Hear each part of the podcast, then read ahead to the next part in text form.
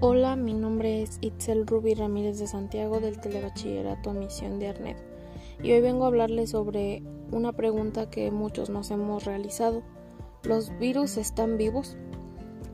Mm, los virus no están vivos. El hecho de que estén compuestos de moléculas que se encuentran en células como son las proteínas, lípidos y azúcares complejos, entre otros, y que tengan la capacidad de evolucionar es lo que lleva a la gente a pensar que están vivos, pero en realidad no.